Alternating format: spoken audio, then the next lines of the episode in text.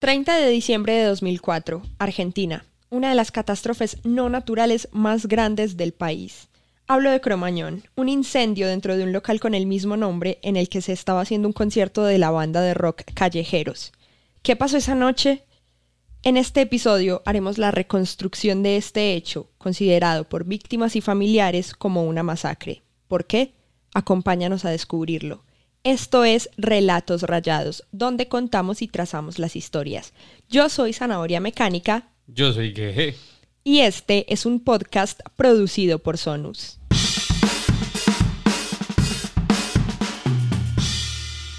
Bueno, sean bienvenidas, bienvenidos y bienvenides a un nuevo episodio de Relatos Rayados.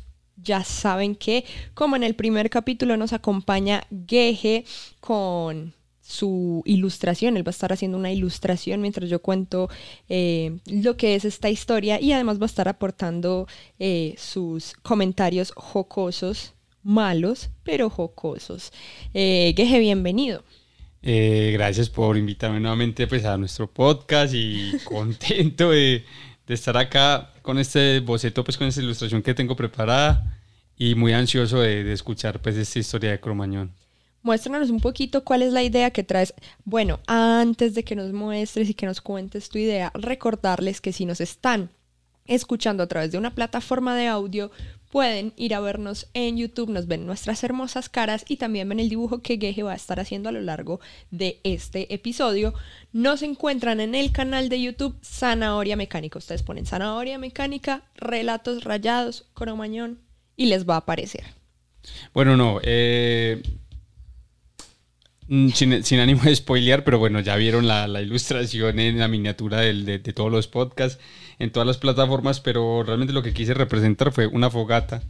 Y en vez de leña, de, madera, de, pues como decía, eh, lo que hice fue, fue poner un montón de zapatos, que es como uno de los símbolos más importantes que refleja lo que ocurrió esa noche en esa masacre dentro de este establecimiento y más adelante André pues nos va a contar, Sanabria nos va a contar bien de qué se trata todo este el tema de los zapatos, pero sí es como ese, ese fuego que aviva, eh, perdón, esa llama, eh, ese elemento que aviva el fuego, que en este caso se convierte en la palabra justicia. Entonces todo es una metáfora pues de la fogata con el fuego que la llama vendría a armar la palabra justicia. Pues un poco simbólico, pero también muy literal de lo que quise representar. Simbólico pero literal. Eh, es un poco raro. Bueno, Quejecito, muchas sí, gracias. no, eso usted me entiende. Quejecito, muchas gracias por mostrarnos esta ilustración y por doxearme, por decir mi nombre. pero bueno, vamos a entrar ya sin más dilación porque este caso tiene muchísima tela por cortar. Entonces, vamos a empezar dando obviamente un contexto de qué era Cromañón, pues más allá de la introducción que hice, que fue que en este lugar ocurrió eh, una tragedia, lo llaman algunos, masacre lo llaman otros. Pero ¿qué era Cromañón? Cromañón era un boliche, que es como le dicen en Argentina, a las discotecas muy conocido entre los seguidores de la escena rock argentina, sobre todo pues como de la escena húndero, de la escena emergente. Podríamos decir que para esa época, los 90 y los 2000, bueno, en realidad Cromañones de los 2000, pero que para esa época, junto con Cemento, eran los lugares más importantes de música eh, rock en Argentina. Cemento era otro boliche muy, muy, muy conocido. ¿Quién era el no dueño, sino administrador de Cromañón. Era Omar Chaván. Omar Chaván era un empresario del rock argentino. Él ya tenía, pues digamos, como mucha cancha en el tema de, de locales de este género, locales de rock. Él en los 80 había abierto el Café Einstein, que fue también un lugar muy icónico para el rock en ese momento, el rock de los 80. Por Café Einstein pasaron bandas en sus inicios como Sumo, como Soda Stereo, mm. como los Twist con Fabi Cantilo. Ah, pasó una bandita ahí pues, desconocida, me que cae no tienen relevancia. Puede ser que les suene. Eh, esto en Café Einstein. Luego, en 1985 fue que Chaván inauguró Cemento. Estos dos que estoy mencionando sí eran, o sea, propiedad de Omar Chaván. En, en el 85, en el 85 inauguró Cemento, que es otro lugar mítico, pues también ultra recordado por los y las argentinas. Por este lugar pasaron bandas como Los Violadores, como Patricio Rey, sus redonditos de ricota, La Renga, Todos tus muertos y un largo etcétera. O sea, pasaron bandas muy importantes, ya de la onda más rock barrial, podríamos decirlo.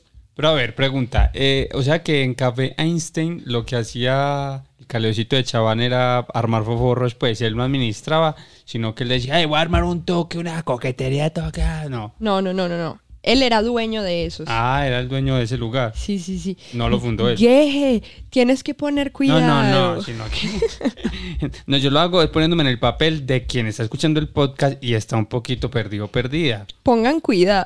Pongan cuidado, no hagan como yo. A ver, recapitulemos.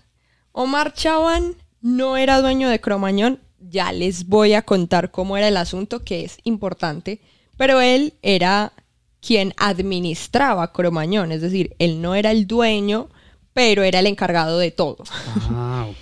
Y de Café Einstein y de Cemento, él sí era el dueño y hacía lo mismo que en Cromañón, administrar todo. Listo.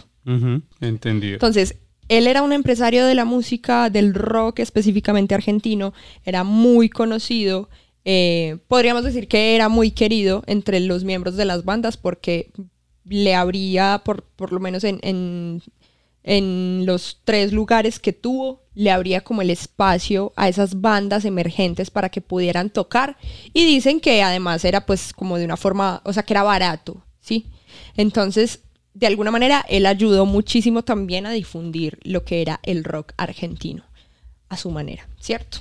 Estaba metido en la escena, pues. estaba ultra metido en la escena. En 2004 fue que, en abril de 2004 fue que él abrió Cromañón. Como les digo, él no era el dueño, pero ya vamos a, ahondar mucho más en, en este asunto que es importante. El local rápidamente se convirtió en uno de los más importantes de la escena rock local. Eh, pues lo mismo que con los otros, pasaron varias bandas por ahí, entre ellas Callejeros, que de hecho la inauguración de Cromañón fue precisamente con un concierto de Callejeros, que es la banda que estaba tocando el 30 de diciembre de 2004. Para esa época es importante hablar de cómo se manejaba o, cómo era el público de la escena rock de ese momento. Y es que para ese momento en Argentina la escena rock había sido muy permeada, podríamos decir que por esta cultura barrista, ¿sabes? Como esta cultura de cancha. Entonces como que eh, estaba muy la cultura del aguante, como que los fans de las bandas, los seguidores de las bandas eran muy de, de demostrar cuál, cuál era el fandom que tenía más aguante, llevar banderas de, de las bandas y, muy importante, llevar bengalas como se utiliza en la cancha para cuando salen las, las, las bandas. Entonces esto estaba muy, muy, muy metido dentro de lo que es la escena. Estás que te hablas, ¿verdad? No, no, no. Lo que pasa es que me acordé de, don Ramón, porque él decía que la venganza nunca es buena, mata el alma y la envenena. Y ellos llevando bengalas por allá. Oh, María. ¿Y eso qué tiene que ver? Por la venganza, la... No, bengalas. Tienes mucho sueño, ¿verdad? No, no, no, no. Para nada. bueno, en todo caso, estaba muy permeada la cultura del rock por este tema, la cultura del aguante, por, por mostrar pues quién era el fandom que más bengalas llevaba, que más brincaba, que llevaba las banderas. De hecho, eh, uno ve recitales de esa época y la verdad es muy bacano, es muy bacano ver cómo estaban llenos de banderas, cómo la gente saltaba y cantaba, que eso obviamente quedó, la gente lo sigue haciendo y de hecho por eso yo creo que Argentina es una de las plazas que más les gusta a los artistas porque siempre les corean las canciones, les cantan el ole ole ole. Sí, sí, uno sabe que en los toques de... En los toques de rock en Argentina cantan mucha... Pero sabes que no solo de rock, porque cuando Taylor Swift estuvo en Argentina, le cantaron ole, ole, ole, ole, Taylor, Taylor. Y ella en el micrófono dijo que le gustaba mucho cuando, cuando le cantaban ole, ole. Sí. sí. Pero, pero es que hay que aclarar, bueno, no aclarar, no, también hay que hacer énfasis en algo y es que eh, el fútbol, el fútbol es una de las uno de los elementos más importantes de, como de la cultura argentina. Y uno entiende también por qué la Argentina, la Argentina es tan pasional. El fútbol es, es algo que denota demasiada pasión. Y uno ve que en encuentros políticos también hay cánticos de fútbol. O sea, el fútbol es tan importante que de verdad como que traza un montón de cosas en la cultura argentina. La pregunta es, ¿qué fue primero? ¿El fútbol o la gallina? Hmm. es decir, la este tipo de cultura del aguante en la política, en la música, viene del fútbol o será que más bien ya eso existía y el fútbol tomó cosas de, pues sí, de la cultura argentina? si hay un argentino escuchándonos y viéndonos en este podcast, cuéntenos en los comentarios. Pero igual, creo que no es un podcast de filosofía. A mí me gustaría, pero no lo es. Aunque todo es filosofía, si uno se ponía a ver...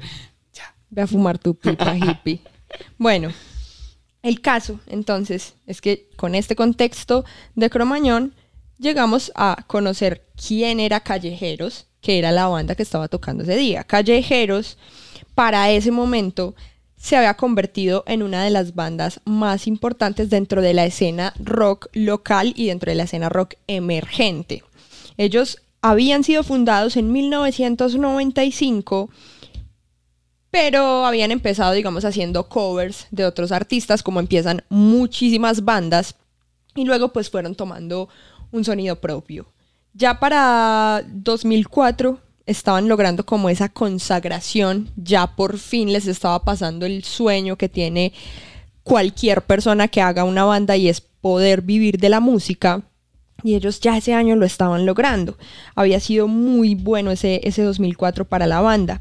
Por ejemplo, el 30 y el 31 de julio del 2004, ellos tocaron dos fechas, 30 y 31, en el Estadio de Obras, que es considerado como el templo del rock en Buenos Aires. Y llenaron pues las dos fechas en mm. obras. De hecho, hay un DVD de esta presentación en obras, que fue muy polémico además porque la disquera decidió sacarlo después de que pasó el tema de Cromañón e incluso la misma banda salió a decir que le parecía un irrespeto con los familiares y con las víctimas que se hubiera sacado pues e-, e-, este DVD de la presentación en obras.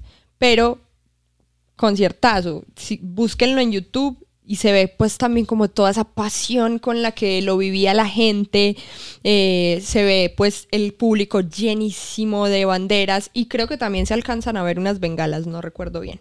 El caso es que ellos tocaron estas dos fechas en obras con el estadio lleno.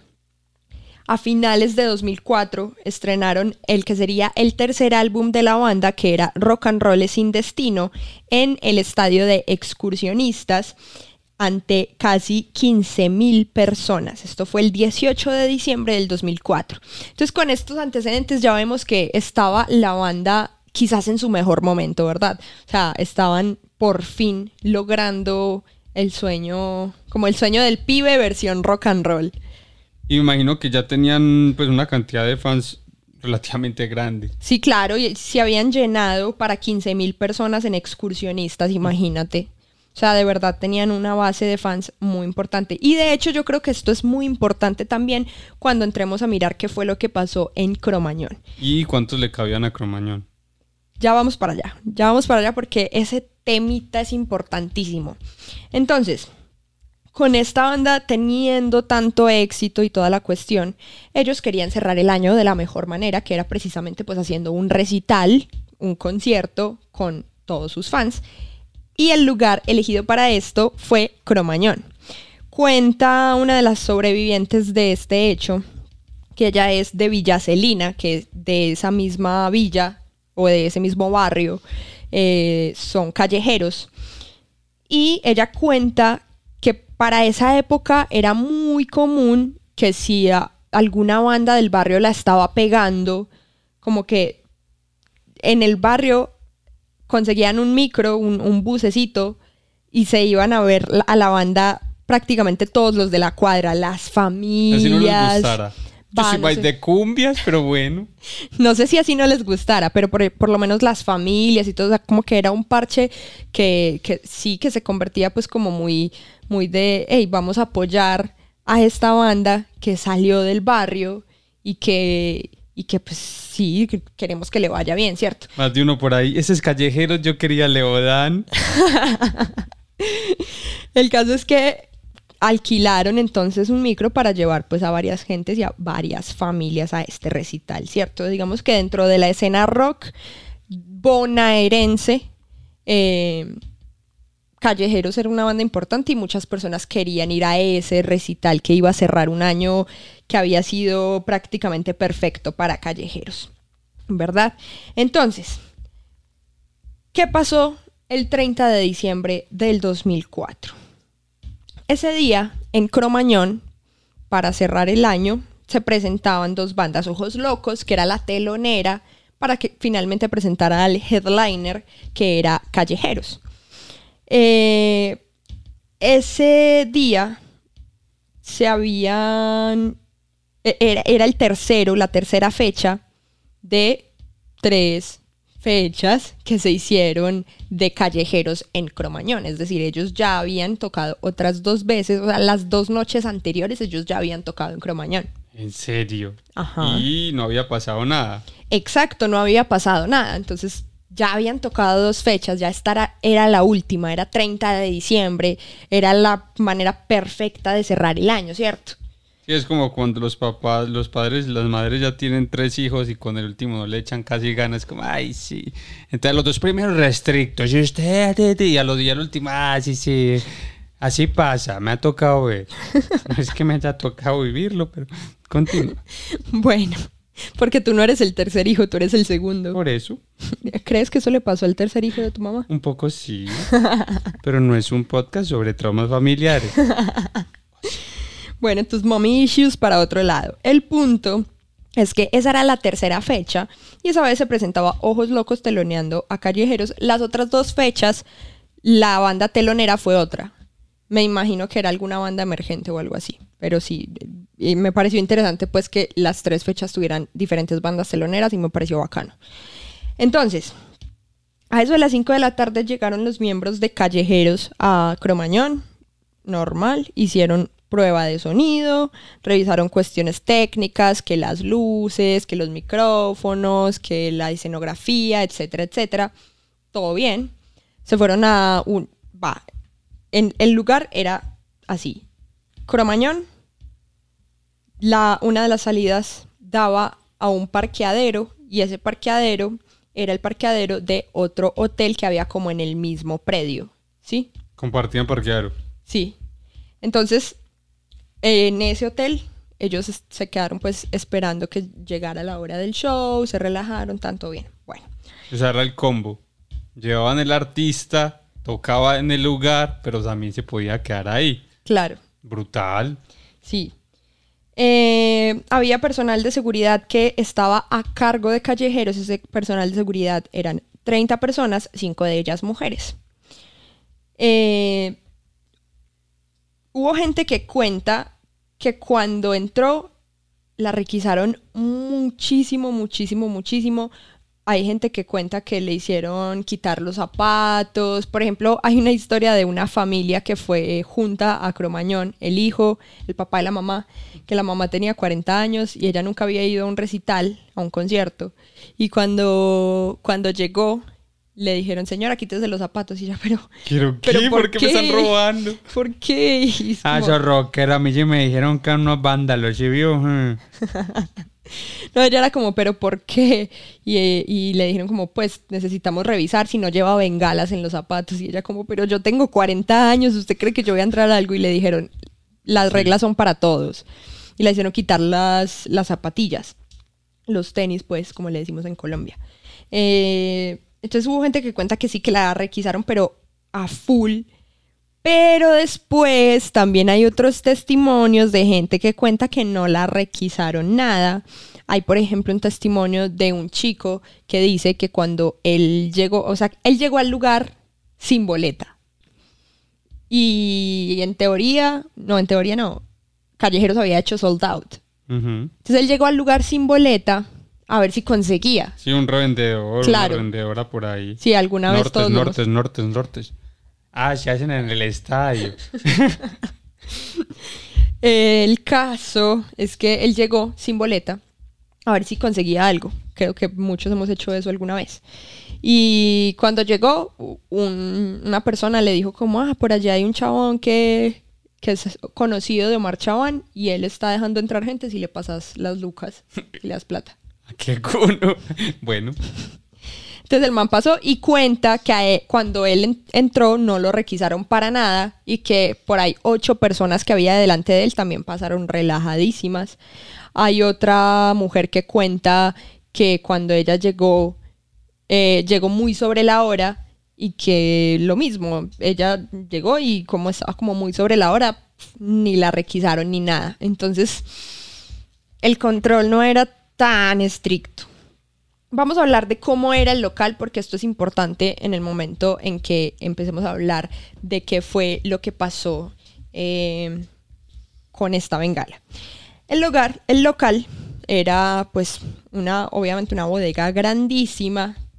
Tenía una entrada por un portón grande, pero ese portón era de esos que es como una puerta grandísima Y una que tiene exacto. Ah, sí, sí, sí. sí. Entonces, la muy gente- industrial, muy industrial, porque cuando lo mencionas me imagino muchas fábricas que posiblemente no solamente pues en Colombia, sino en muchas partes de Latinoamérica, inclusive del mundo, es así, una gran puertota, pero puertota por donde entran vehículos y una puertica chiquitica para no tener que abrir toda la puerta, sino para que entre solamente la persona. Sí, exacto. Entonces era así, una puerta grande por esa, pues esa, la entrada general de todo el mundo. Por esa puerta la gente entraba y llegaba a, digamos, un pasillo, como un hall de entrada, que eh, era pues un lugar por el que pasabas, pero al lado derecho tenías unos espacios donde se hacía la venta de boletería, ¿sí?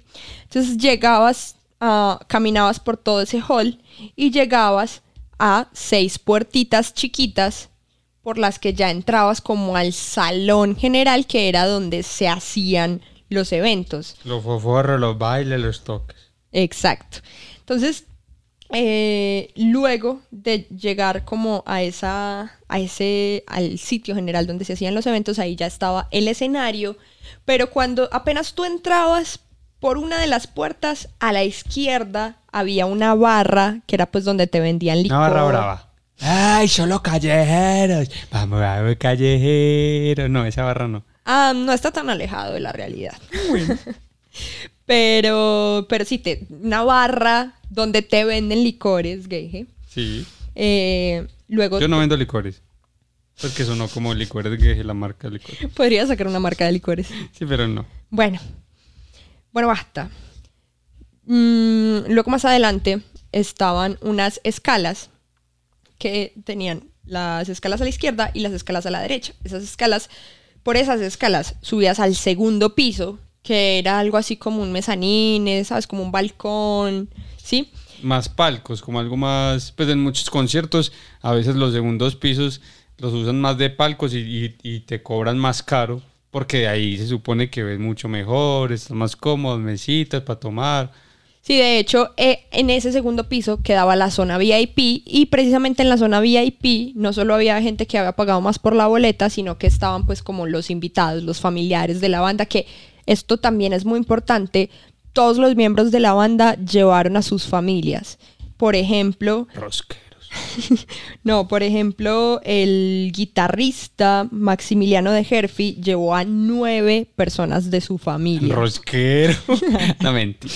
Tiene No, derecho. porque imagínate, era ya la consagración de un año que había sido perfecto para la banda. Sí, pues sí, obvio total. querían que la familia estuviera, ¿verdad?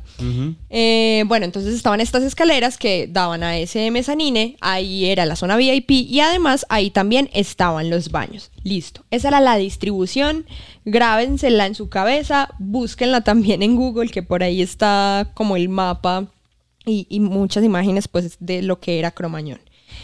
Entonces, en la, presentación, de Ojos Locos, que era la banda telonera, mm, no pasó nada, pero sí estaban ya prendiendo bengalas, porque de verdad, o sea, es que el tema de las bengalas estaba muy, muy, muy permeado en la escena rock argentina.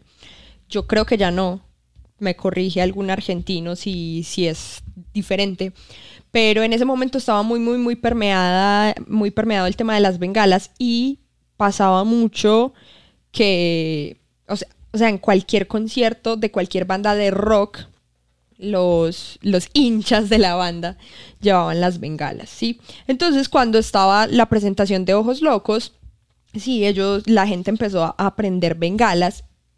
Ah, recordemos que este era un lugar cerrado, entonces, nada, después de que Ojos Locos terminó, Omar Chabán se subió al escenario prácticamente a putear a la gente. Les dijo como que les dijo que eran unos simios, que cómo iban a prender bengalas, que el lugar no tenía ventilación, que había miles de personas ahí, que si se que si ocurría un incendio se morían todos y que iba a pasar que iba a pasar lo mismo que en el supermercado paraguayo. El supermercado paraguayo es el Icua Bolaños, que es un caso que sucedió que eh, hubo un incendio en el lugar y el dueño del lugar, Garca, mm, mandó a cerrar todas las puertas para que la gente no se fuera sin pagar y murió muchísima gente. Hijo de...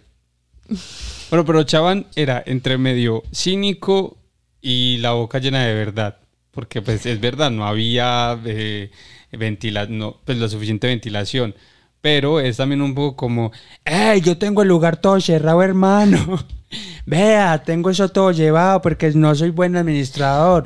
No es que nos podemos morir. Es un poco entre medio cínico y con la boca llena de verdad. Sí, sí. Y, y es muy. Es muy fuerte porque anticipó lo que iba a suceder. Eso sí. Bueno, ya, ya hablaremos de culpas. En todo caso, a eso de las 10 y 50 de la noche empezó el show de Callejeros. Callejeros se montó al escenario. Em, el vocalista de la banda, Pato Fontanet, eh, les preguntó varias veces, ¿se van a portar bien? La gente, sí. Ah, sí, ¿Se van a portar bien? Sí. Ah, sí, sí. La lechuza hace ch, hace ch. Sigue. Prácticamente. Eh, nada, empezaron. Le pregunté al batero como, listo, podemos empezar, sí, todo bien, tan. Empezaron a tocar la primera canción que se llama Distinto y en ese momento en que ellos empezaron a tocar, se ve, hay un video de estos primeros segundos del show. Se ve que la gente empieza a prender bengalas, ¿sí? Ellos están, están cantando la canción, primera estrofa, coro, entrando a la segunda estrofa de la canción se escucha como el disparo de una candela tres tiros, que es como le dicen en Argentina. Yo creo, creo, creo, no estoy 100% segura, que aquí en Colombia le decimos vela romana. En todo caso, fuegos pirotécnicos, ¿verdad? Eh, Dentro de un concierto. Sí. Y un lugar cerrado. La Sí. pregunta es, ¿cómo no se dieron cuenta que, que entraron eso? Exacto, exacto. Y ahí ya empezamos a ver una de las falencias y, una de las irregularidades de esa noche fatídica, que ahorita que miremos bien cómo fue que sucedieron las cosas, vamos a ver que es una mezcla de, de un montón de gente que no hizo bien su trabajo, ¿sí? Pero bueno, en todo caso, se escucha el disparo de esta candela tres tiros el fuego de la candela tres tiros va a dar al techo. Se ve cómo pasa una chispa hacia el lado derecho del escenario donde estaba el saxofonista. En ese momento, él, ellos dejan de tocar, el saxofonista señala al techo porque ya se está prendiendo y ¡pum! se corta la luz.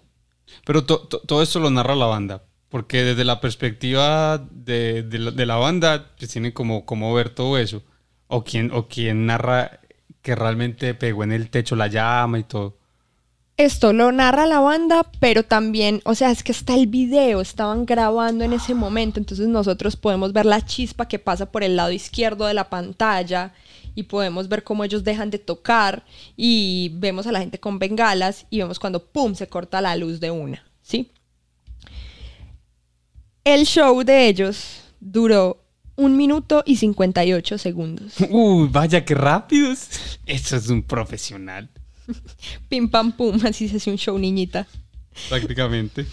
Eh, obviamente, cuando pasó esto, pues dejaron de tocar, se cortó la luz. ¿Por qué se cortó la luz? Porque cuando llegó el incendio al techo, eh, se empezaron a quemar unos cables. Y cuando se empezaron a, quemar unos cables, esto hizo cortocircuito. Y ese cortocircuito hizo que se fuera la luz. Tiene sentido. Exacto.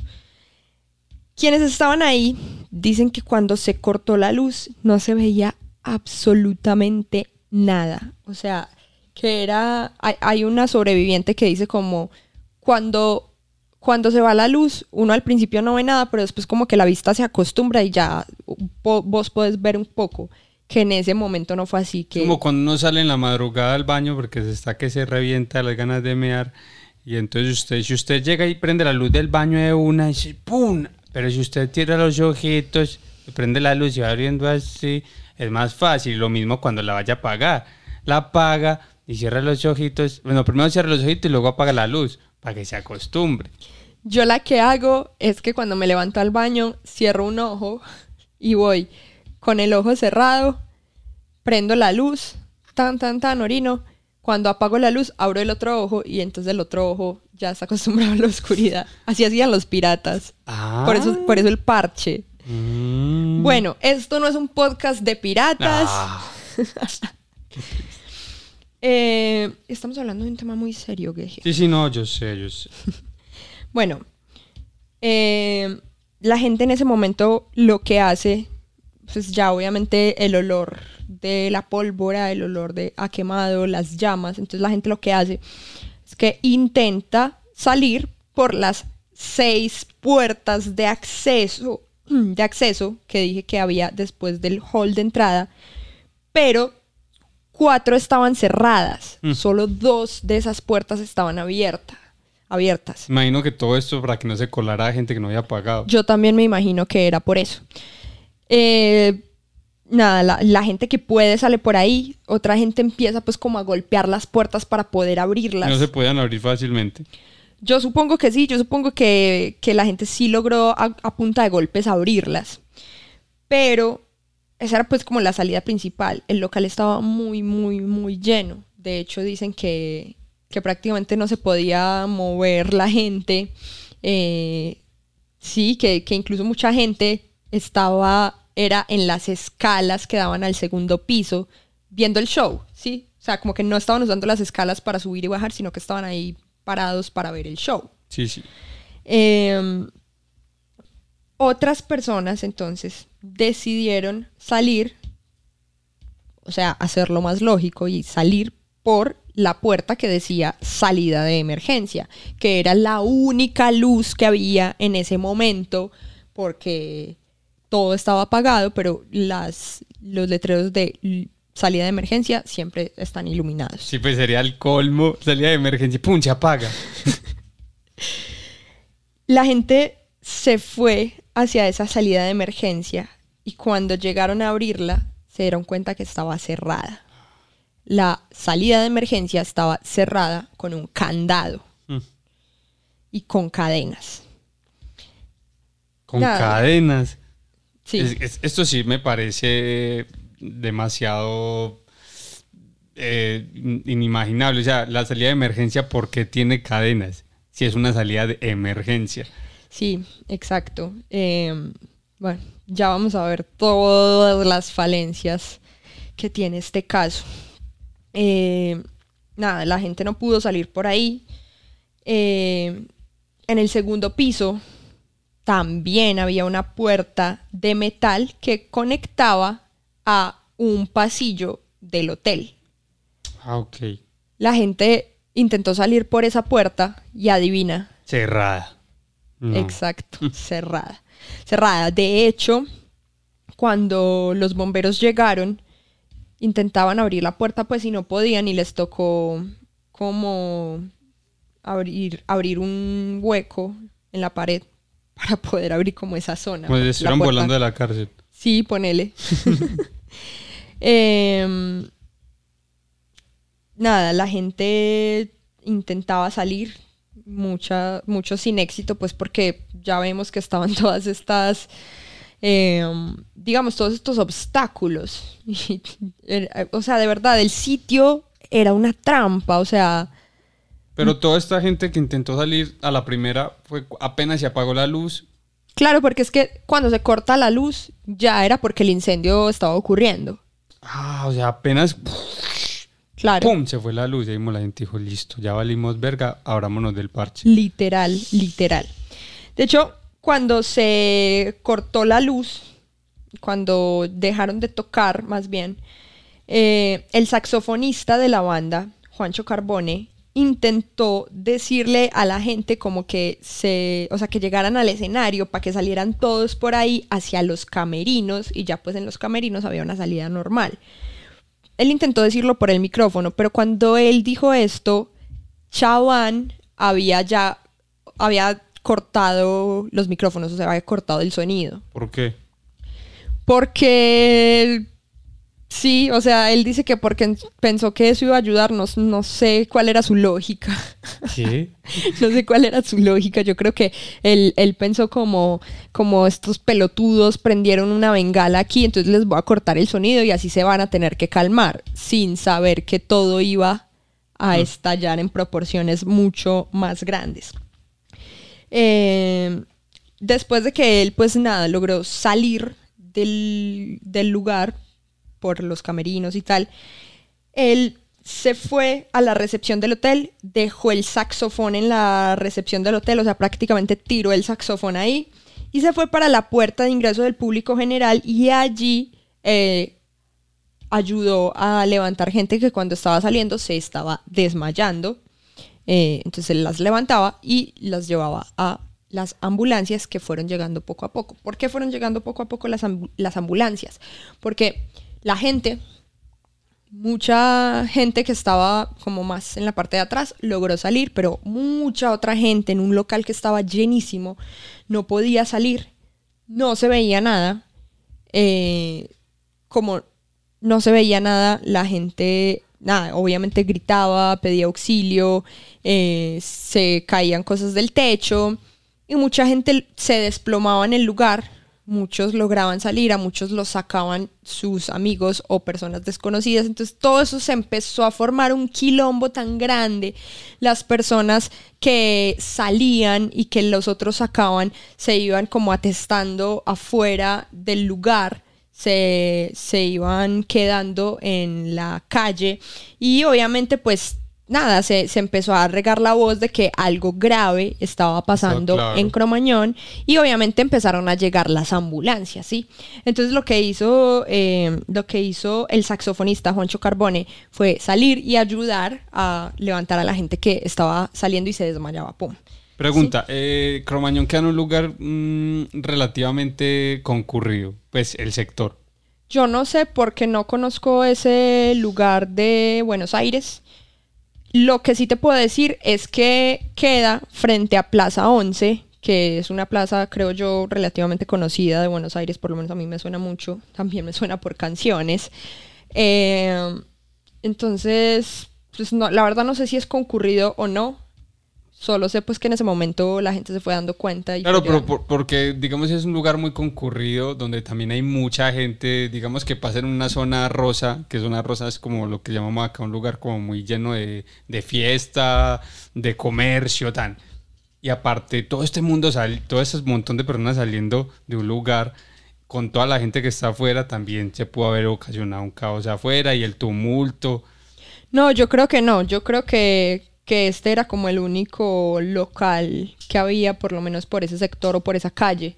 Porque de hecho, pues nada, en los videos que, que uno ve de ese hecho, mm, no se ve como que haya otros locales alrededor o como que haya gente que haya salido de lugares. No, no, no. O sea, como que ese era el único local que había en ese sector. Cemento quedaba más lejos y de hecho, cuando pasó lo de Cromañón, mm, Chaván dice que llamó a Cemento a contar que estaba pasando eso en Cromañón. En ese momento había una banda tocando en Cemento y cuando les contaron ellos terminaron el show de forma abrupta y, todo el mundo pues como que se fue para sus casas porque había pasado algo súper grave en uno de los locales de Chaván. Posiblemente el man no quería que lo involucraran. Te dijo, cierre eso de una vez para que no pase otra vuelta allá. Él dijo como todos mis locales están hechos pija, cierren eso. Bueno, eh, entonces eso fue lo que hizo el saxofonista. El cantante de la banda, de la banda Pato Fontanet, eh, salió, al, al, inicio él trató de apagar como un incendio que había más adelante de una de las vallas que separaba al público del escenario. Eh, luego pues él salió y eh, cuando él salió, dicen que lo vieron entrar y salir muchas veces porque él estaba buscando a su mamá y a su novia. Ah, claro que estaba toda la familia, ¿verdad? Exacto. Bueno, no toda, pero una gran parte. Claro, entonces él entró y salió varias veces y en esas entradas y salidas pues no es como que, ah, vos no sos mi mamá, suerte, moriste. a ver, no, no, tu mamá tiene dos lunares más. Tan, la soltaba. No, no, él llegaba y él ayudó a sacar a muchísima gente pero mientras tanto, él estaba buscando a su mamá y a su novia. Entonces él ayudó a sacar mucha gente hasta que ya no pudo más y de hecho tuvo que ser trasladado a un hospital.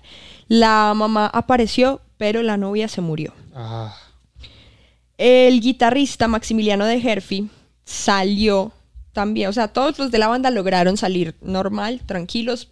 Por la entrada del camerino que él intentó decir. Y, exacto, y exacto. este chabón de chabán. Chabón de chabán. Barras. Continúa. Eh, bueno, él salió, luego se fue para el estacionamiento. La salida de emergencia daba al estacionamiento. Él dice que vio pues como la gente estaba gritando, que eran unos gritos horribles, obviamente gritos de auxilio, Claro. de gente que se está muriendo, la gente moviendo la puerta, dice que se alcanzaba a ver los dedos de la gente saliendo entre la puerta, todo muy... No, es que es, que es una imagen muy fuerte. Y Sí, que... todo muy película de terror. Exacto. Y que él se fue para esa puerta a intentar abrirla y empezó a gritar como, hey, ¿dónde está la llave? Porque tenía candado esa puerta. Como, hey, ¿dónde está la llave? Pasen la llave, pasen la llave. Nadie le pasó la llave. Él intentaba abrir la puerta.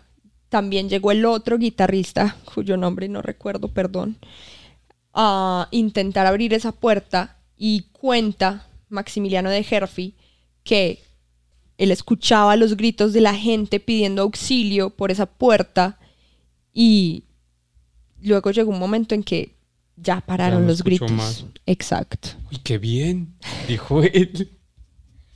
Luego de esto, él se fue también para la puerta principal y también entró y salió del boliche varias veces sacando gente. En una de esas, él entró, vio una cara conocida y se dio cuenta que era el papá Hmm. y sacó al papá. El papá sobrevivió pues gracias a que él lo pudo sacar. Pero él cuenta que también en una de esas, entrando y saliendo, él vio a su tío tirado en la plaza y que fue el primer muerto que vio de esta De, tragedia de masacre. esa noche, ajá. Ajá. Que fue el primer muerto que vio y que ahí él se timbró y dijo como, uy, está pasando algo muy grave, o sea, hay muertos. Pero todo estaba muy oscuro, o sea, él, pudo verlo, o ya había una luz, o... No sé cómo fue, la verdad no sé por qué, porque de hecho dicen que el hecho de que se haya cortado la luz y que además había muchísimo humo hacía que la vista fuera muy densa y que no se lograra ver bien. No sé, seguramente fue también una especie de instinto de supervivencia o, o de familia, como de... Este, no sé, supongo que... Ah, bueno, él de hecho lo cuenta de una forma muy, digamos, mítica. Él dice que cuando él entró, vio como una especie de luz que ¡pah! lo iluminaba a él, que era como, tío. como, no, al papá, Ah, ok, ok. que era como una luz que le estaba diciendo, mira, este es tu viejo. Sácalo, sácalo. Exacto, y que él lo sacó.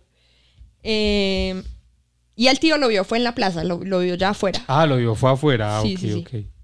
Eh, luego vio a su ahijada. Llegaron los papás de la ahijada. Bueno, nada.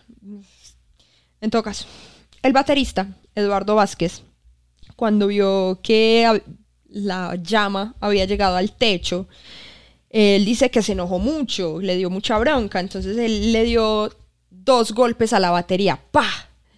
Y las baquetas volaron. Y él dice pues que él es como muy calentón, como muy chispita. ¿sí? Como que se enoja muy fácil. Entonces él tan dio ese golpe y se, y se paró y se abrió, como enojado, ¿sí? No es como que él había visto como, pucha, nos vamos a morir, a morir todos, sino que fue como que él enojado se paró y se fue. Pero antes de que, de que pararan el concierto, el man ya se había ido. Pues en el momento en que pararon el concierto, Pero, ah, bueno, el momento. claro. Pensé Pa, que era como. Ah, me ojo y miren a ver qué van a hacer sin batero. Sí, sí, fue como que el man, al man le dio mucha rabia, entonces en ese momento pararon, él dio esos golpes tan y se paró súper enojado y se fue tan de una, ¿sí? Entonces él dice que él se fue, eh, se paró un rato en el estacionamiento, en el parqueadero, y él dice como que él pensaba como, o sea, básicamente él dice que hizo una pataleta. Porque él dice como no, yo me, yo me salí y yo pensé que al rato iba a llegar, iba a llegar alguien y me iba a decir como no, relájate, tranquilízate, ya apagamos, ven y sigamos con el concierto. Pero que él se paró en el estacionamiento y que nadie llegaba.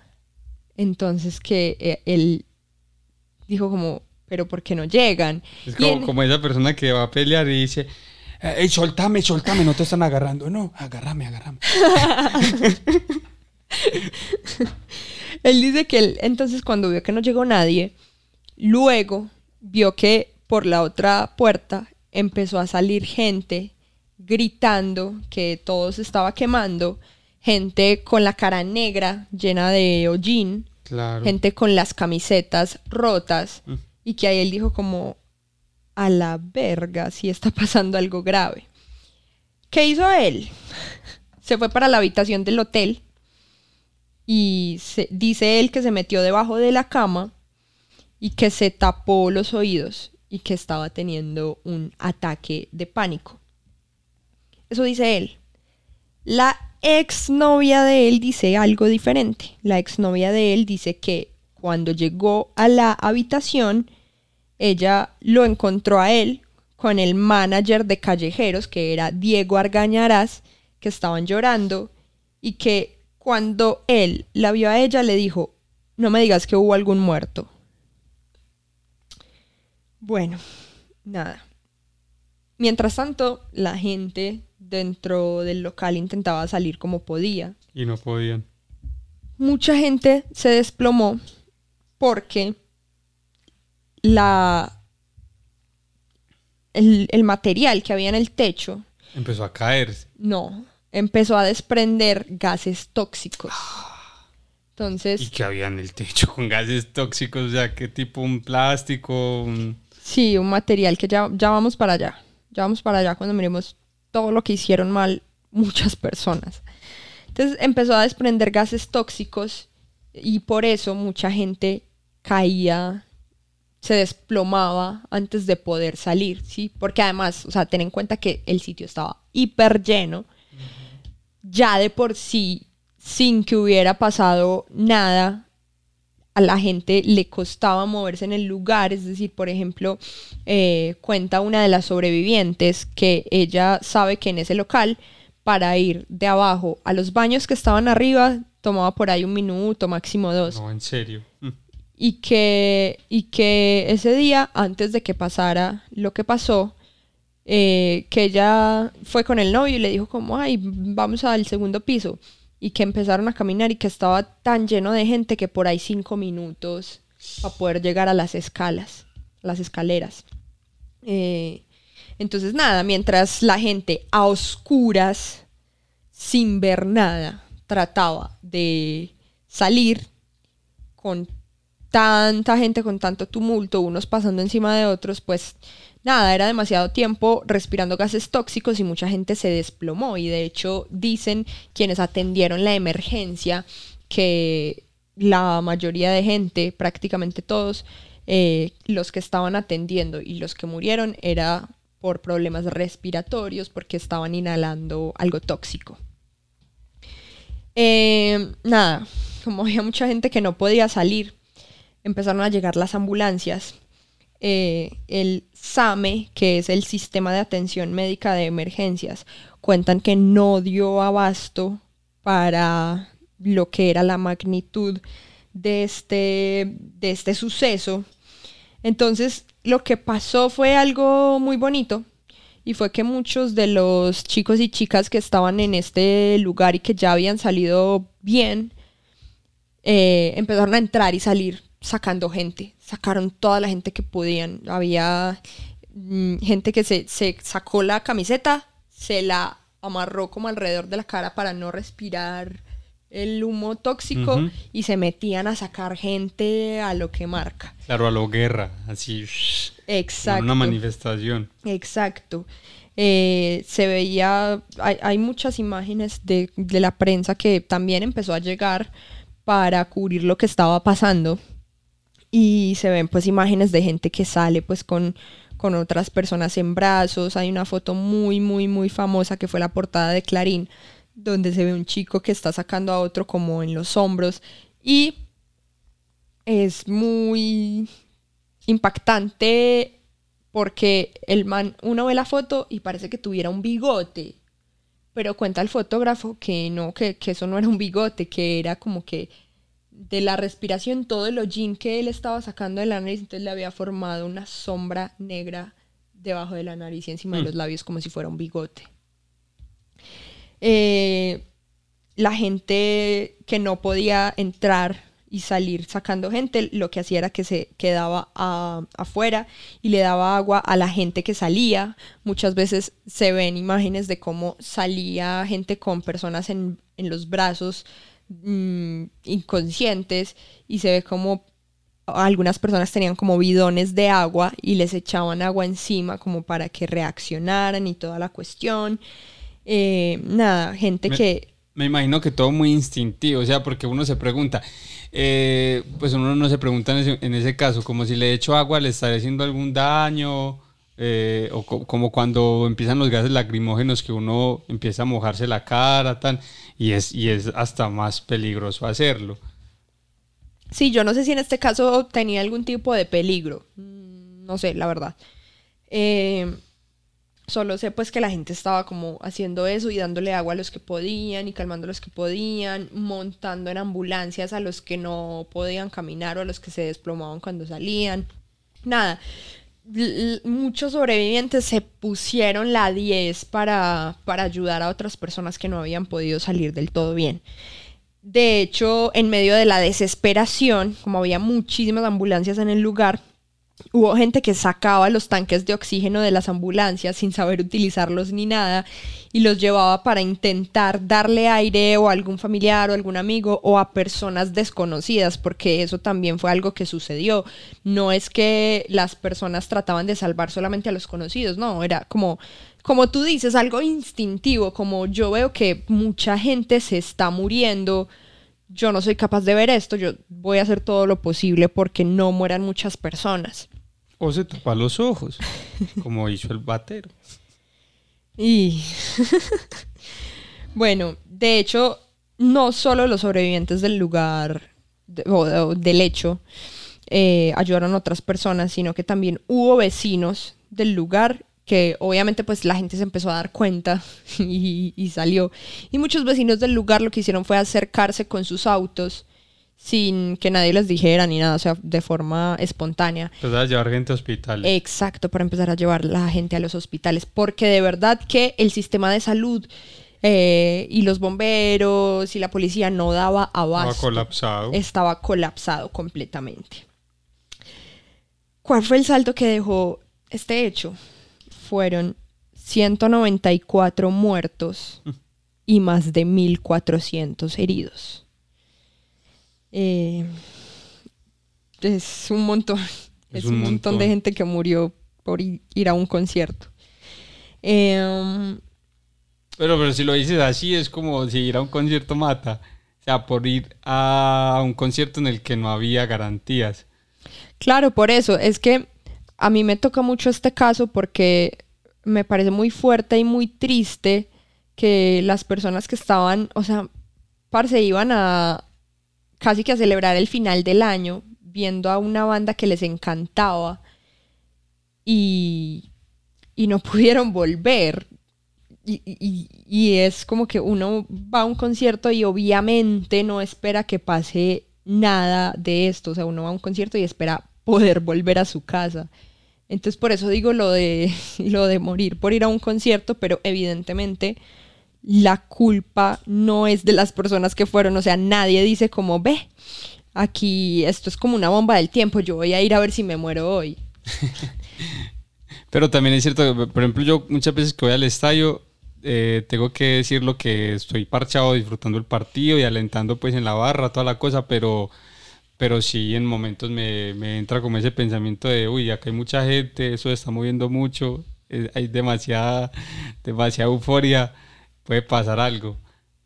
Porque uno ya tiene los espejos, entonces se puede imaginar esos escenarios. O sea, si no hay espejos, uno no se, nos- no se los imagina. Y posiblemente esas, esas personas en ese momento no se imaginaban porque no habían escenarios. Más allá de, por ejemplo, el caso de Paraguay. Pero es en otro, en otro contexto, entonces uno no hace ese símil o, o como esa comparación tan de momento. Sí, sí, de todas formas, casos de gente que alrededor del mundo ha muerto en eventos, en discotecas, la verdad, son más de los que debería haber. Sí, tristemente. Tristemente, exacto. Eh, yo que soy muy de consumir contenido como de hechos así que pasaron heavies, a veces trato mucho de... de ¿Viste la, la tía de, de una serie de eventos desafortunados? Que era una tía muy miedosa porque pensaba que todo podía salir mal. Ajá, sí. Entonces pasa como que uno ve tantos hechos que, claro, es inevitable que pase lo que tú dices, por ejemplo, como uno ir a la cancha y darse cuenta como fue, pucha, aquí hay tantas cosas que, que pasan como no deberían pasar, o uno ir a un evento, a un concierto. Entonces sí, es como que uno trata también de, de no pensar, o sea, uno sí se puede morir en cualquier momento y en cualquier lugar, es un hecho. Pero si pensamos todo el tiempo como que a dónde vamos a ir nos vamos a morir, parce, no tenemos vida, o sea, no, Sí, no, sí. no disfrutamos nada. O sea, es estar alerta, pero Exacto. también disfrutar, pero esté alerta. Exacto, estar alerta y ante alguna señal de que algo puede, puede salir mal, una mala vibra o algo, parce, háganle caso al instinto, porque es mejor perderse un concierto que perder la vida. Bueno, eh, pregunto, ¿hubo personas que les pasó eso?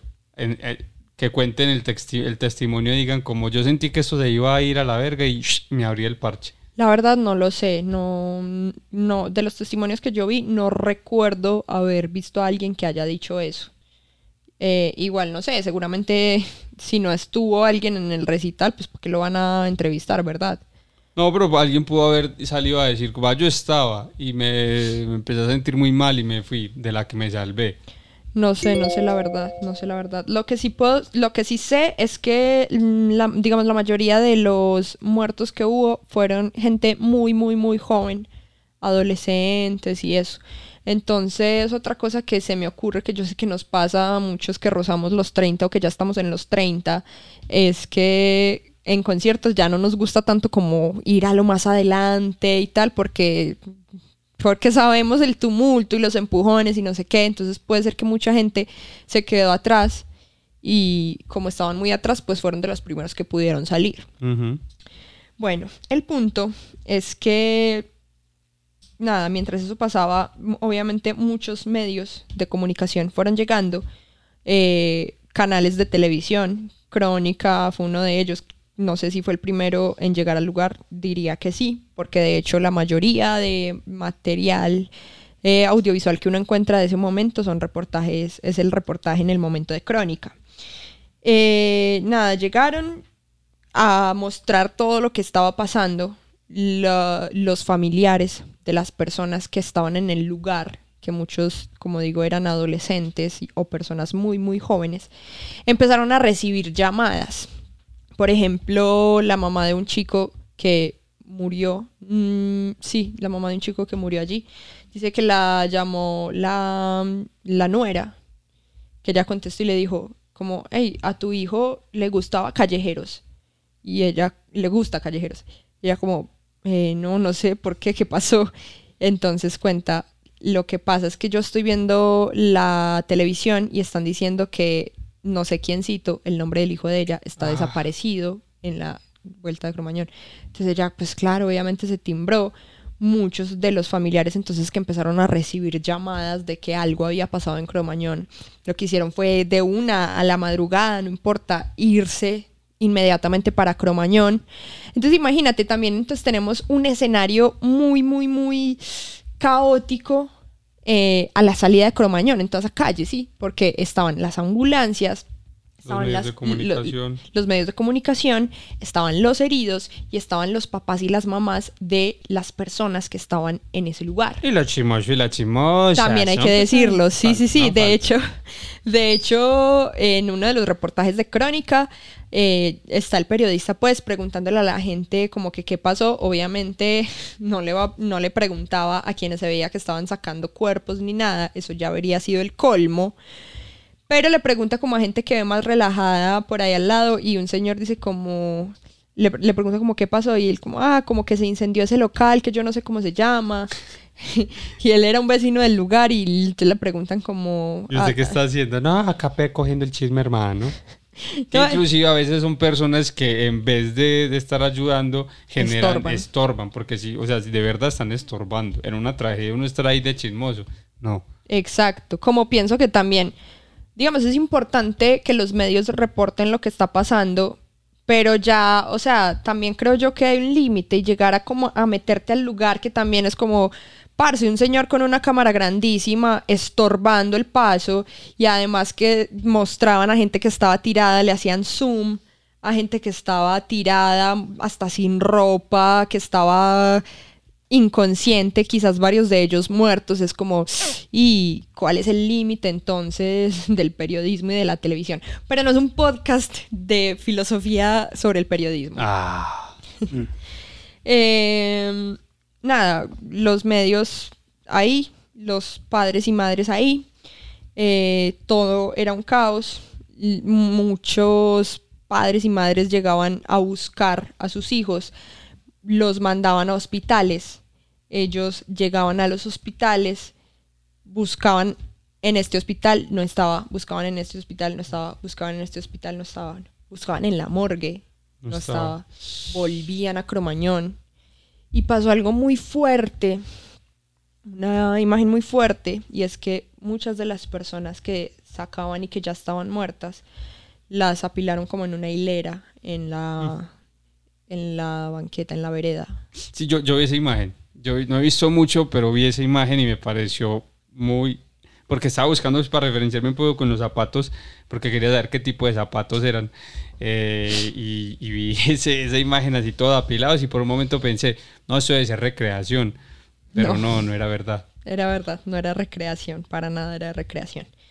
Eh, nada, los medios también ayudaron a como a sensacionalizar, si es que esa palabra existe, y a exagerar el relato. En su momento se dijo, por ejemplo, que había una guardería que funcionaba en el segundo piso, en los baños, porque hubo niños y niñas que estaban en el lugar, pero... familiares del Exacto, eran familiares y algunos hijos pues de los empleados de allí, pero no es que hubiera ninguna guardería en ese lugar, como, ah, esos rockeros, porque eso fue algo también que pasó.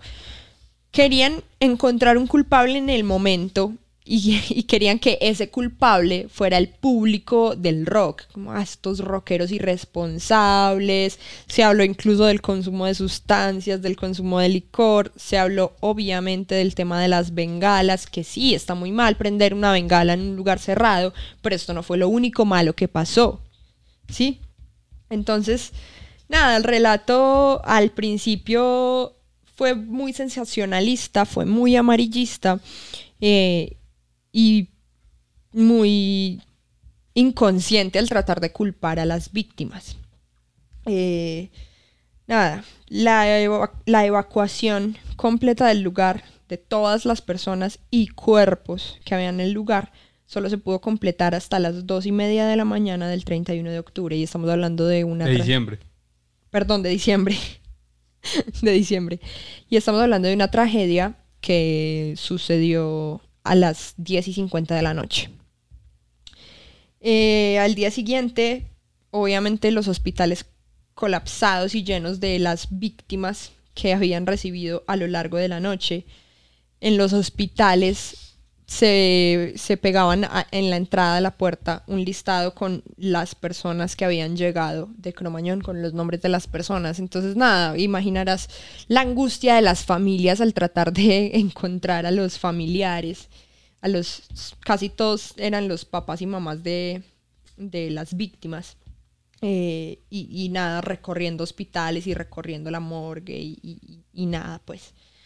Eh, hu- hubo casos, por ejemplo, hay uno que me parece muy curioso y es que era un adolescente y este adolescente salió pues de, del lugar de Cromañón, pudo salir bien y nada, en medio del caos todo estaba hecho mierda, él no, no tenía celular para llamar a nadie y justo, no sé, salía, salió una persona de una fábrica y vio que él estaba ahí como todo desorientado, como todo sin saber qué hacer y lo que hizo fue que le abrió la puerta del local y le dijo, listo, pasa la noche acá.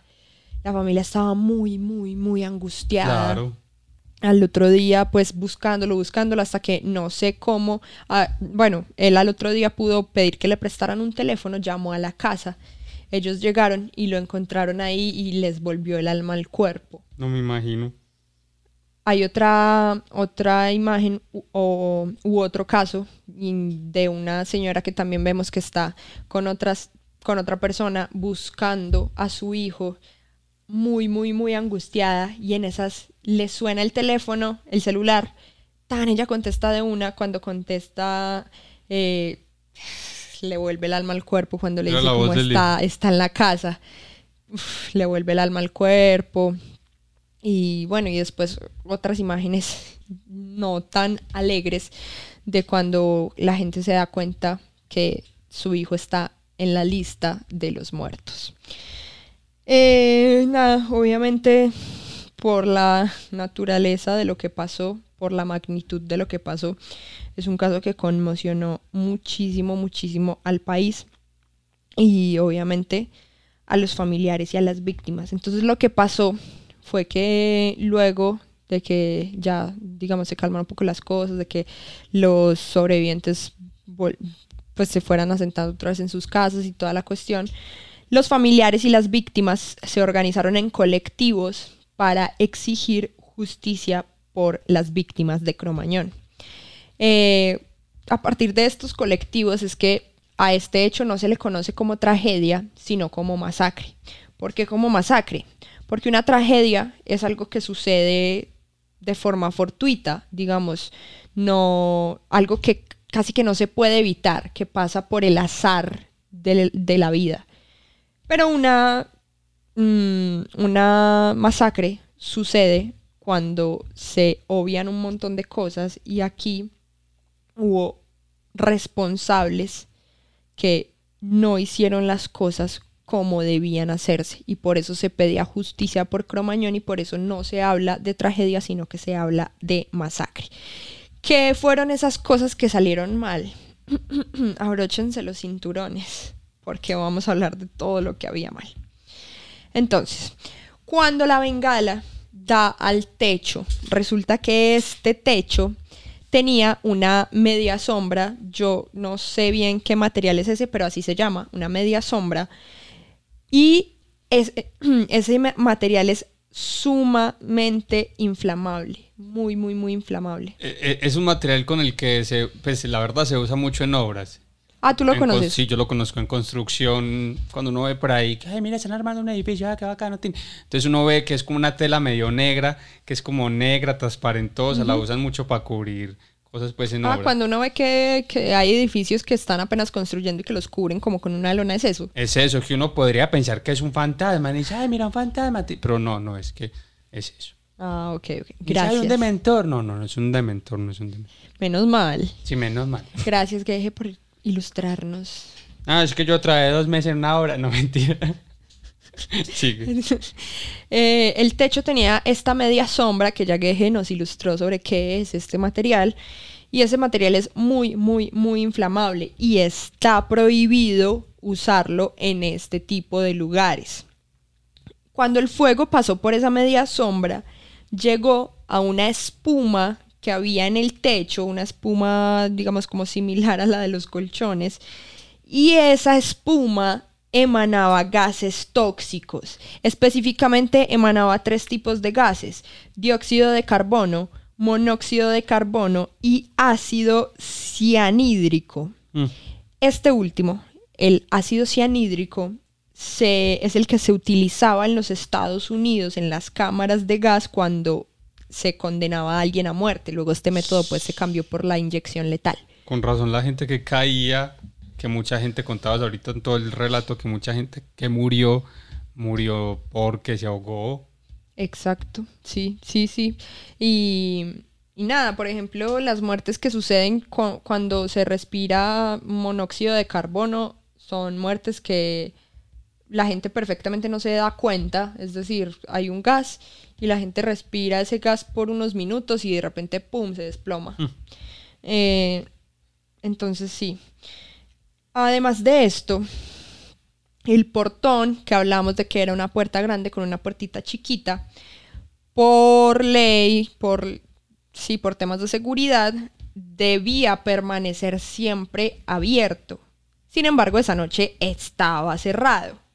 Entonces, la, la salida y la entrada era solamente por esa puertita chiquita. El pasillo de entrada que les hablé, el, hall que lo recibía uno cuando pasaba por el portón, eh, eran nueve metros que debían ser constantes, sin nada que los obstruyera. Pero esos nueve metros se angostaban cinco metros, es decir, se les estaba, se le estaba robando a, a- a esa entrada cinco metros, porque se puso ahí los, como las ventanas de venta de boletería. Ah, claro. Em, Pero, pero, eh, o sea, eso de poner la venta de boletería ahí, ¿sí está mal hecho o no? Porque si es un evento en el que estás vendiendo, en algún lugar tiene que estar esa venta de boletas. Claro, pero es que cuando yo digo que esos nueve metros del pasillo del hall de entrada no podían, o sea, debían ser constantes, o sea, eso es una regulación O sea, para evitar este tipo Vas de a vender boletas, ponelo en otro lado. Exacto, exacto. Ok. Eh, cuando entramos, que les conté que a la izquierda apenas se pasaba por las seis puertas de acceso, había una barra de venta de licores. Ah, licor. eh, esa barra no estaba declarada en los planos y si hubiera estado declarada les habrían hecho quitarla de ahí porque obstruía el paso. No podía estar ahí, cortaba la circulación. La escalera de hormigón armado, que es la que llevaba al segundo piso, también obstaculizaba el paso, o sea, como que este local estaba muy mal diseñado. Entonces obstaculizaba el paso y la escalera en realidad debía haberse puesto en otro lugar que no fuera en ¡pum! la mitad del, del lugar. Pero pregunta, mm, ¿que no iba gente regular o que es un establecimiento público? Debería de ir gente constantemente a ver cómo... Esto es, es como cuando uno entra a un restaurante, pues pasa en Colombia, no sé si pasa en otras partes del mundo, que uno ve un sello que dice, eh, este lugar es estado amarillo porque hay cucarachas en la cocina. Y uno dice, ay, ¿cómo así? ten?". No, pero en la mesa no hay, menos mal. No. Eh, No, no había, no, no iban a regular. ya vamos para allá, ya vamos para allá porque es algo que debió haberse hecho. Ah, bueno. Eh, había nada, lo del cartel de salida de emergencia que obviamente hizo que la gente hiciera lo más lógico que era irse para esa salida, pero que estaba cerrada eh, con candado. Eh, obviamente esto era quizás una de las irregularidades más grandes. La puerta obviamente tenía que estar siempre eh, no abierta, pero sí con la posibilidad de abrirse fácilmente. Eso es- esas son las salidas de emergencia, ¿verdad? Eh, y además, pues sin contar que el letrero ahí alumbrando eh, casi que hizo que la gente que, que iba hacia ese lugar quedara condenada, pues porque mucha Sí, es gente... como polillas, como Sí, que van hacia la luz y llórelo mi mamá. Exacto, exacto. Eh, en el segundo piso, según los planos, había una ventana de 28,5 metros, o sea, una ventana larga a, lo largo de ese pasillo. Pero esta ventana estaba tapiada, o sea, la habían tapado full con ladrillos y con cemento. Esta ventana obviamente era necesaria para que eh, circulara un poco más el aire, ¿sí? El local inicialmente tenía cuatro extractores de aire, dos habían sido retirados hace mucho tiempo y en el lugar donde habían quedado los orificios eh, lo que hicieron fue tapiarlos y los otros dos dejaron de funcionar cuando se cortó la luz. Mm. Además, arriba del local había tres canchas que tapaban los extractores que debían estar ahí. Entonces, si no hay, si no hay extractores por donde salga el humo con gases tóxicos, es obvio que un montón de gente va a morir. Claro, canchas que posiblemente eh, nunca tampoco pidieron permiso y las armaron ahí. Exacto, exacto. Delicado. A lo largo del salón donde estaba, donde se llevaba a cabo el evento, había varias columnas. Esas columnas debían tener cada una una franjita fluorescente para que en caso de corte de luz, pues la gente pueda ver un poco y pueda saber cómo hacerse una idea del espacio en el que está y el camino para seguir, ¿verdad? No, no tenían, eh, no tenían eh, el- la franja esta fluorescente que debía tener, que debían tener. Eh, el- en el local había, o el local más bien, estaba habilitado para que su capacidad máxima fuera de 1031 personas. Ese día había, se dice que más de 3.500 personas. El manager de la banda dice que ellos pusieron en venta 3.500 boletas. O sea, eran conscientes de que iban a meter tres veces más de lo que le, le cabía al lugar. Sí, Le cabía en condiciones, mm, digamos, adecuadas, teniendo el espacio sin obstaculizar ni nada de eso. exacto. Pero ellos, ampliando un poquitico más, le podían meter más gente. Sí, sí. Entonces, imagínate cómo, cómo de, de, de, de lleno estaba el lugar. Con más de 3.500 personas por un Es que local al que tres le cabían veces mil. más, o sea, habían tres veces más de lo que podían eh, albergar. Exacto. Y además se encontraron folletos promocionales en los que se ofrecía el lugar como un venue con capacidad para 5.500 personas. Ay. El local tenía 15 extintores. De esos 15 extintores, 10 estaban despresurizados. Dos de los únicos 5 que estaban cargados estaban vencidos desde octubre. Ah, Y además el certificado de prevención contra incendios estaba vencido. Entonces ahí uno dice, "Jue pucha, este local tenía tantas cosas que no, que funcionaban mal, que no debían ser así. ¿Qué pasó? Bueno, seguimos entonces con las inconsistencias de este caso. Investigando, indagando, se dieron cuenta que la policía estaba recibiendo sobornos para dejar que el boliche funcionara. Por ejemplo, Cromañón estaba habilitado como un lugar de baile, como una discoteca, pero el lugar funcionaba como centro de eventos, como microestadio, ¿sí? o, sea, no se o sea, no se podían hacer legalmente, no se podían hacer conciertos allá. Exacto, legalmente no se podía hacer porque era un local bailable. Delicado.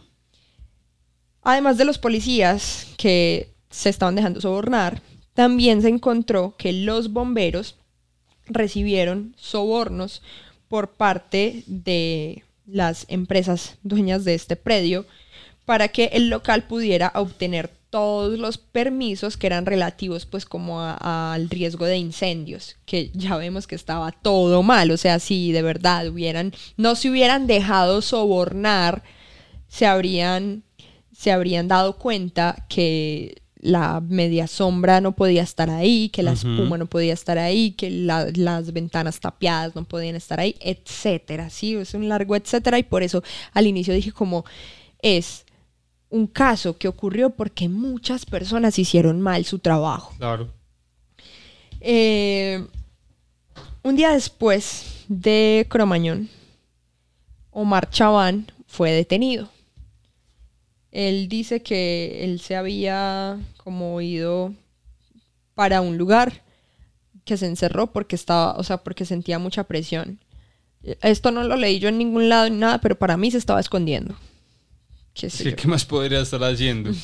Sí. Yo sé que muchas personas sufren de, de un ataque de pánico y es, y es real, pero cuando vos sos el principal responsable, uno ya empezaría a dudar un poco si, si era un ataque de pánico, si era una coartada o si quería huir o qué sé yo. Ajá. Bueno, resulta que Chaván estaba involucrado porque era como la cara más visible de Cromañón.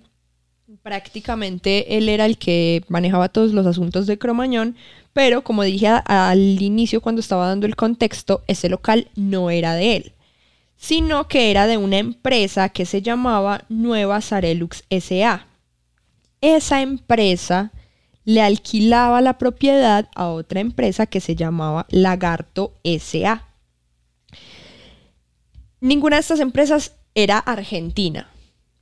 Nueva Sarelux era de Uruguay y Lagarto no recuerdo de dónde era, pero ninguna de estas empresas era argentina. Esto se conoce como empresas offshore, que es una empresa offshore, una empresa que funciona en un país pero que está radicada en otro país, con lo cual no todas las regulaciones del país en el que opera le aplican a esa empresa porque en teoría es una empresa extranjera, pero esto pues se suele hacer para evitar ese tipo de controles. Pues como todas estas marcas McDonald's, Burger King o, o ya son otro tipo de...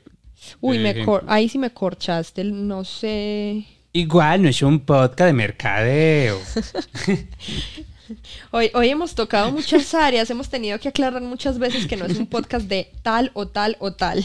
Bueno, eh, en todo caso, mirando pues todo este tema de las empresas y tal, se encontró casi que como una cadena que nos llevó a darnos cuenta que todas estas eran como empresas fantasmas que no tenían propietarios reales.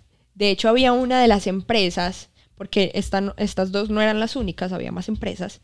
Había una de las empresas que en los papeles le pertenecía a un señor y a una señora. Y cuando los periodistas eh, estaban investigando el tema, fueron a entrevistar al señor y a la señora y resulta que el señor era un señor jubilado que hacía trabajitos, en Argentina se le llama changas, que era como que hacía los trabajitos que salieran por ahí. Y la señora era una ama de casa, parce, o sea, para nada Los eran como empresarios. Claro, y él contó que eh, el dueño de estas empresas una vez le dijo como, ay, vení a firmar un papel, yo te doy una plata, y él fue y, fi- y firmó y ya. Eh, entonces, nada, al final, todas estas empresas fantasma se conoció que en realidad eran de Rafael Levy, un señor que tiene un historial que, ojito, no lo voy a mencionar aquí, pero ah, garca, garca. Él eh, era el dueño real de estas empresas y se descubrió que además hace varios años que este predio, que era donde quedaba Cromañón, donde quedaba el hotel y también creo que quedaba un kiosco, este predio se lo iban comprando varias de sus empresas fantasmas y cada vez se lo, se lo compraban por menos plata. Entonces, nada, el dueño de este lugar era también un garca, pero en realidad el que hacía todos los asuntos pues relacionados con Cromañón era eh, Omar Chaván. Pero bueno, yo, yo creo un montón de empresas fantasmas un poco es como para para que medio no me investiguen y cuando, y cuando pase algo con ese lugar no me involucren a mí. Claro.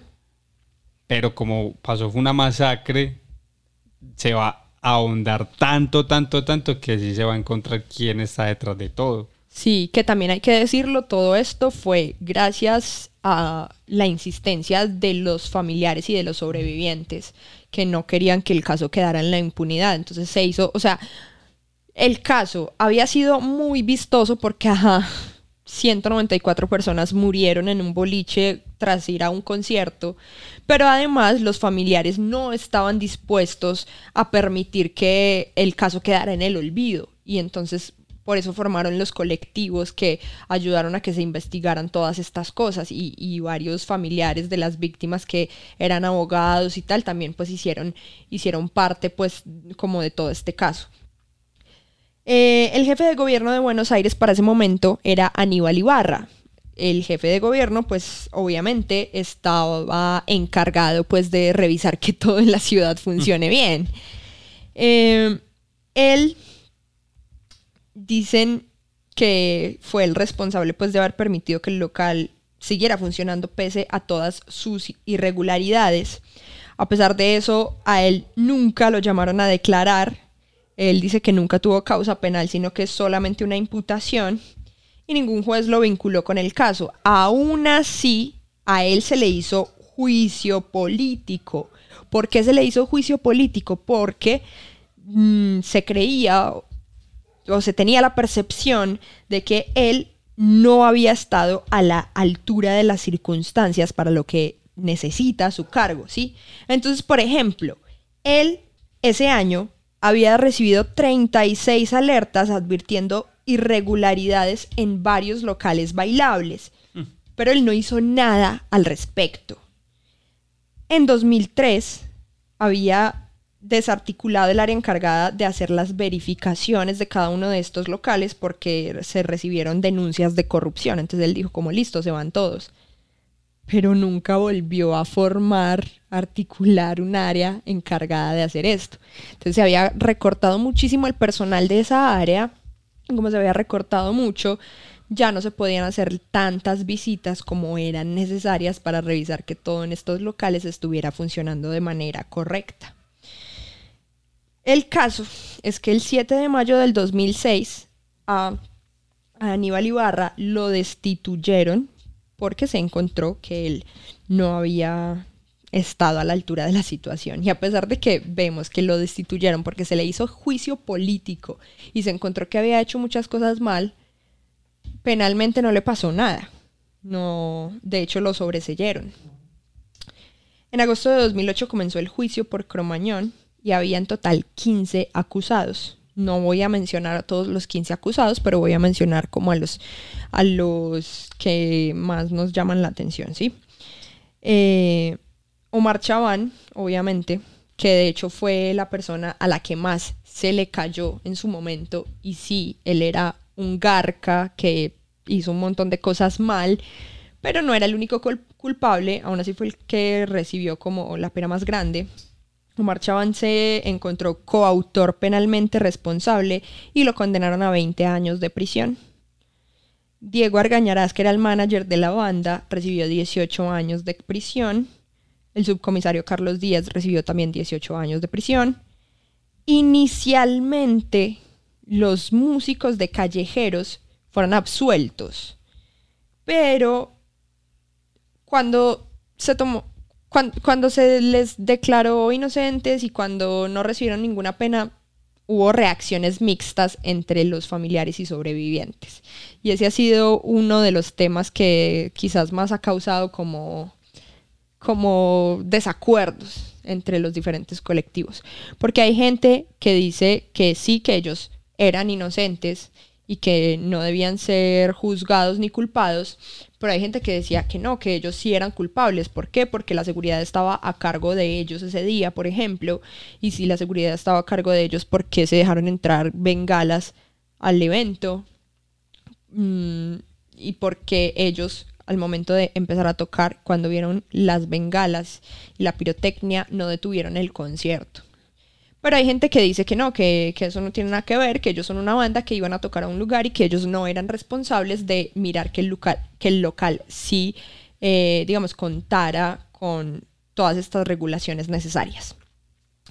El punto es que entonces como había mucha gente que estaba en discordia con la decisión, se apeló varias veces eh, esta decisión de que callejeros no eran culpables y finalmente sí se los condenó por ser coorganizadores del recital y se les dieron penas de entre 3 y 7 años. Eran en total 7 miembros de la banda. Eh, creo que el que recibió la pena más grande fue el vocalista Pato Fontanet. Porque eh, unos, si realmente pues todos eran miembros de la banda y todos tenían la misma responsabilidad. O dentro de la banda se habían tipo dicho como, vos encargas de esto, de esto, de esto, ah, vos sos un vagón, nada. O, o no. Yo no sé por qué, pero sí me imagino que fue más o menos eso, pues como que en una banda igual siempre hay roles, como que hay un líder y hay personas que se encargan de los temas más administrativos y hay personas que se encargan más de los temas artísticos. Entonces me imagino que tiene que ver con eso, pero no estoy segura pues por qué. Eh, bueno, y también otro de los condenados fue Rafael Levy, el dueño del local, del predio, eh, y él recibió cuatro años y seis meses de cárcel. Todos los miembros de Callejeros salieron de la cárcel, excepto uno que volvió a estar en la cárcel por el feminicidio de su pareja en ese entonces. Eh, ¿Este era? Este era el baterista, Vázquez. Se veía venir. Se veía venir. Y cómo es la vida, cómo son las coincidencias que el feminicidio fue porque él le prendió fuego a su pareja. Mm. Bueno, Chaban murió en 2014, estaba en ese momento cumpliendo su pena, pero tenía prisión domiciliaria. Todos los demás siguen vivos. Eh, después de que pasó lo de Cromañón, varios locales de diferentes géneros, incluso diferentes tipos de locales, no necesariamente boliches o lugares de eventos, tuvieron que tomar más medidas de seguridad y además se encontró que estaban violando muchas medidas de seguridad. Prácticamente ningún local de Buenos Aires cumplía con los requerimientos de seguridad. Incluso el Teatro Gran Rex, que es uno de los más conocidos y más importantes de Argentina, tuvo que cerrar el primero de enero de 2005 porque se le encontraron irregularidades. O sea, al otro día, bueno, a los dos días siguientes de, la masacre, em, ahí sí empezaron a trabajar. Exacto, que es también la crítica que uno hace, como pucha, porque tienen que esperar a que mueran 194 personas para hacer bien su trabajo. ¿Cómo van a poner la plata de los sobornos por encima de la seguridad y de la vida de las personas? Es horrible. Sí, es horrible, pero aquí hay algo que es muy complejo y, no es un podcast de filosofía, lo sé, pero, pero pasa en, muchos ámbitos. Eh, que los espejos, cuando ocurren las cosas, las toma uno como referencia para decir, uy, yo estoy haciendo esto, no lo voy a hacer más. Entonces, necesitamos un espejo, necesitamos un hecho que haya ocurrido para cuestionar que si nosotros estamos haciendo eso o no. Sí, el asunto es que, ya sé que no es un podcast de filosofía, pero sí podemos debatir y conversar un poquito sobre el caso. Y el asunto es que yo pienso que, listo, eso que tú estás diciendo aplica a la vida personal y a la vida diaria, de uno, pero no debería aplicar a cuando estás teniendo un local que recibe a miles de personas y que si no haces las cosas bien, que además ya deben estar establecidas, por eso hay, por eso cuando se hacen las revisiones de un local, se revisa que precisamente estén cumpliendo con los diferentes parámetros que existen para esto. Entonces, si vos tenés un lugar de estos, no tenés que pensar como, ay, eh, cuando pase algo yo voy a ver qué es lo que yo estoy haciendo mal. No, tenés un lugar, sos responsable por la vida de las personas que entren a ese lugar, entonces cumplí con las regulaciones. Totalmente de acuerdo. Eh, bueno, nada desde eh, que sucedió eso desde el 30 de diciembre del 2004, el local se cerró, evidentemente. Ah, bueno, y de hecho, luego de esto también se cerró Cemento, que era el local que sí le pertenecía a Omar Chaván.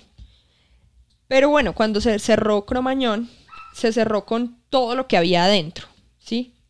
Con las pertenencias de los chicos y chicas que habían muerto en el lugar, sobre todo las zapatillas, los zapatos, con camisetas, con el telón que había en el escenario con, con el nombre de callejeros, con como había mucho hollín, mucho humo y mucho polvo, con las manos de los chicos y chicas en las paredes que dan cuenta como de lo sí, de lo como tú dices, de lo fuerte de la situación y que lo hacen a uno pensar como, uff, realmente esta gente estaba buscando la salida y no podía encontrarla.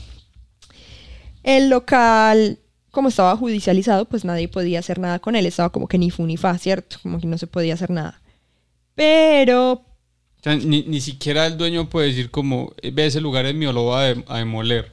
Pero en 2018, el tribunal a cargo de la causa dijo como, le va a entregar las llaves del local a la empresa propietaria del edificio. O sea, a Rafael Levy. Y inmediatamente después de que le entregaron las llaves, lo que hizo este señor fue en la madrugada para que nadie se diera cuenta, llevar una volqueta y sacar todo lo que había ahí, todas las pertenencias de los chicos y las chicas que murieron, que obviamente tenían un valor muy significativo para las personas. Sacó todo, pintó las paredes y nada, sí, acabó con muchos recuerdos que daban cuenta de lo que había sucedido allí. Pregunta, ¿no hubo mm, durante todos estos años, antes del 2018, que llegara y pintaran todo, eh, reportajes que hayan entrado? Sí. Sí, en 2009 se le permitió, un juez le permitió solo a la prensa, no a familiares ni a sobrevivientes, solo a la prensa que estaba acreditada, entrar al lugar y mirar lo que quedó de Cromañón. De hecho, de ahí es que tenemos muchos videos y fotos de lo que había quedado, del piso lleno de zapatos, de remeras, de las paredes, como digo, con las manos ahí. Entonces sí, sabemos, y, de hecho, si quieren lo pueden buscar en YouTube. Eh, buscan Cromañón por dentro o algo así y les va a salir el video de ese momento cuando la prensa pudo entrar a mirar qué era lo que quedaba de Cromañón. Por eso cuando este señor hizo lo que hizo cuando le entregaron las llaves del local, pues nada, mucha gente le dio mucha rabia porque sabían que ahí adentro estaban todos estos elementos muy significativos para el caso. Ya había evidencia de que había, o sea, una cosa fue que dije, no, hay no había nada, pero sí sabemos que sí había mi calidad. Exacto. Eh, entonces nada, después de esto, los colectivos de familiares y de sobrevivientes que ya se habían formado se unieron para pedirle a la justicia que en Cromañón no puede funcionar nada que no sea un espacio para la memoria. No se puede, o sea, ellos estaban exigiendo que no pusieran ningún otro local ahí. Entonces, nada, como la lucha de los familiares y de los sobrevivientes es tan grande, el 27 de octubre del 2022 lograron que se aprobara la ley de expropiación para que Cromañón sea un espacio colectivo para la memoria se pretende hacer de este lugar un espacio para contar lo que pasó, cómo pasó, por qué pasó, recordar a las 194 víctimas mortales y que quede pues como casi que como un museo de las víctimas, de lo que sucedió. Sin embargo, al momento en que estábamos grabando este episodio, todavía están a la espera de que el Poder Ejecutivo firme el derecho reglamentario para poder que las víctimas recuperen el espacio que todavía le pertenece a Rafael Levy y que así puedan hacer como este espacio. Aún así, en este momento, en el lugar, no adentro, sino afuera, eh, está lo que se conoce como el pasaje de los pibes de Cromañón, que es un lugar también pues para la memoria que está lleno de elementos significativos, está lleno de fotos de las víctimas, de los nombres de las víctimas, de frases alusivas a las víctimas, de zapatillas de las víctimas eh, y todo esto. Eso funciona pues como en ese pasaje. El primero de noviembre del 2023 declararon a Cromañón Monumento Histórico Nacional gracias a la iniciativa de los familiares eh, y los sobrevivientes. Y eso, ese es el estado actual de Cromañón. Y esa fue la historia de la masacre de Cromañón, porque como vimos, sucedió porque un montón de gente no hizo lo que debía hacer y jugó con la vida de las personas, vida que tenían en sus manos. Sí, no, mm, yo, sé, ahorita hiciste una reflexión, me parece muy, muy, pues, muy elocuente el hecho de que no, no se pueden comprar ciertas cosas cuando en realidad tienes que hacer tu trabajo bien porque hay muchas vidas eh, que pueden peligrar si no lo haces bien. Pero volviendo al tema de las analogías, eh, cobra más valor la ilustración que tenemos hoy el día de hoy porque pues no solamente son las zapatillas porque se encontraron miles de zapatillas dentro del lugar y es como el símbolo cuando se pone cromañón. Lo que más aparece en internet son fotos de zapatillas colgando eh, o con flores, de muchas maneras, ¿cierto? Sino que también me parece adecuado que lo que simbolizan como, como la fuerza de, de, todas esas personas que, que se quedaron por fuera, o sobrevivientes, familiares, que unidos están avivando el fuego de la justicia. Muchos podrán decir, ay, sí, voy a fumar tu pipa hippie. pero, pero un poco sí me parece que simbólicamente podría verse de esa manera. Sí, estoy de acuerdo, estoy de acuerdo con eso. Antes, de que, antes de que hables más de, de, la ilustración, quiero recordarles a las personas que si nos están escuchando en alguna plataforma de audio, pueden pasarse para YouTube, ver nuestras hermosas caras y ver la ilustración de la que está hablando Geje eh, en el canal de YouTube Zanahoria Mecánica. Ponen en el buscador Zanahoria Mecánica, relatos rayados y ahí les va a aparecer. No, iba a decir pues que obviamente me falta eh, terminarla, ya lo vieron en las miniaturas, pero aquí es lo que va. Luego podrán ver en mis redes sociales cómo quedó. Bueno, muchas gracias por acompañarnos en un episodio más de Relatos Rayados. Les recuerdo que pueden seguir eh, las redes sociales de este podcast, que en realidad es una red social. Instagram nos encuentran como arroba relatos rayados. A mí me encuentran como arroba zanahoria mecánica en Instagram y en TikTok y en Twitter o X estoy como arroba zanahoria TW. Eh, yo cuento historias relacionadas con la música historias detrás de las canciones, anécdotas de las bandas, etcétera. Así que me pueden seguir por esos lados y obviamente en YouTube como Zanahoria Mecánica. Geje, ¿a ti dónde te pueden encontrar? Ahí me pueden encontrar en Instagram como arroba gejeart y, y en YouTube como Geje, mi canal. También tengo un canal donde mezclo la historia del mundo, pero la mezclo con humor, con mucho sarcasmo, eh, mucha cuentería y ilustración, muchas caricaturas. Entonces voy contando una historia con mucho sarcasmo y también con mucha, pues con una caricatura. Bueno, muchísimas gracias por acompañarnos en este episodio. Nos vemos en el siguiente capítulo de Relatos Rayados. Chao.